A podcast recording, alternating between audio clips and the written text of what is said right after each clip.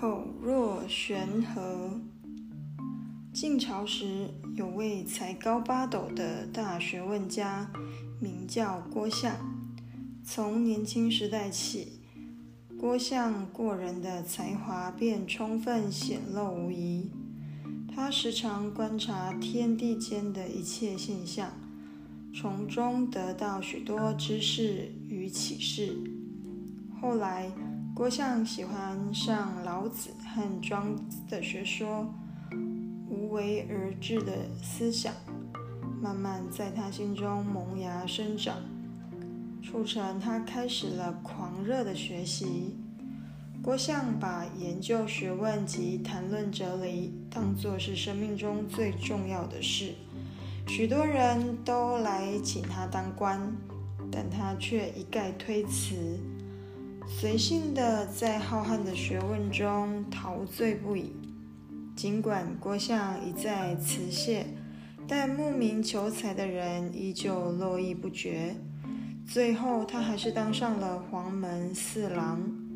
由于郭象的学识渊博，能将其深奥的道理解释得清楚明白，再加上他的口才出众，可将自己的见解尽兴发挥，所以太尉王便称赞他说：“听郭相说话，仿佛是宣泄而下的流水，从来没有枯竭的时候。”像郭象那样认真思考、寻求学问的人，实在非常难得。后人便根据王衍对郭象的赞美，引申为“口若悬河”这句成语，用来形容善于说话和辩论的人，把话说得很流利，仿佛有说不完的样子。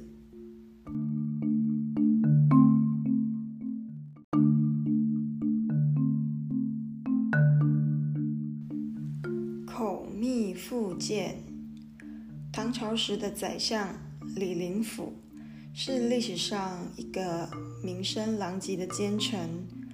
李林甫原来是李唐宗室的后裔，靠着卑鄙低劣的手段及逢迎的功夫，收买了唐玄宗身边亲信的宦官和妃子。